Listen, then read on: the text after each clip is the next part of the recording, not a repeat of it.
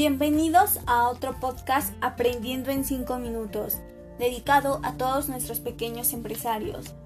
En el programa de hoy concluimos con el proceso para formalizar la empresa.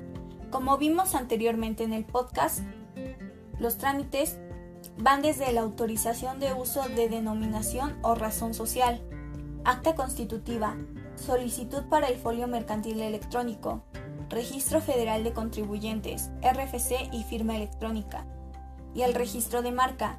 Así que si no los han escuchado, vayan a darle una checadita, que continuamos con el tema.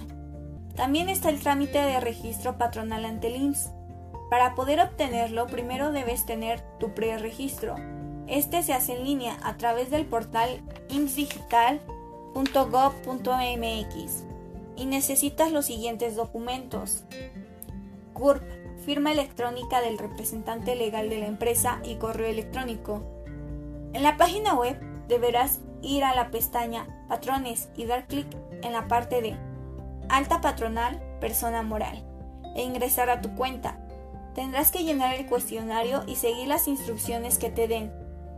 Al final te dará una cita y una constancia. Recuerda acudir a la subdelegación del Instituto Mexicano del Seguro Social IMSS que te asignen para concluir el trámite, llevando la constancia e información de tu empresa.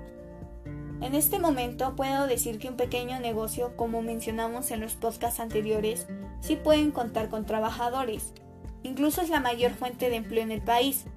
Sin embargo, hay ciertos requisitos que cumplir con los trabajadores para poder darles un salario digno y sus respectivas prestaciones, ya que es obligación de la persona moral registrar a los colaboradores anteriormente llamados trabajadores ante el IMSS, lo que no es muy barato y por ello no se encuentra con facilidad en todas las empresas.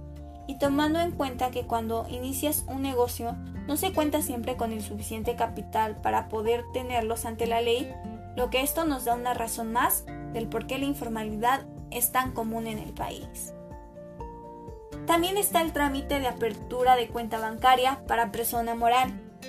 Para ello puedes acudir al banco de tu preferencia y este trámite lo tendrá que realizar el representante legal u otra persona con las facultades para hacerlo, ya sea que tenga un poder de apertura y administración de cuentas bancarias. Lo ideal es que esta cuenta sea únicamente de la empresa y se tengan los registros de los ingresos y gastos de la misma, facilitando la administración y contabilidad de la empresa, además de ayudar a la declaración anual y evitar problemas ante el SAT. Para este trámite necesitarás acta constitutiva, identificación oficial del representante legal, cédula de identificación fiscal o RFC.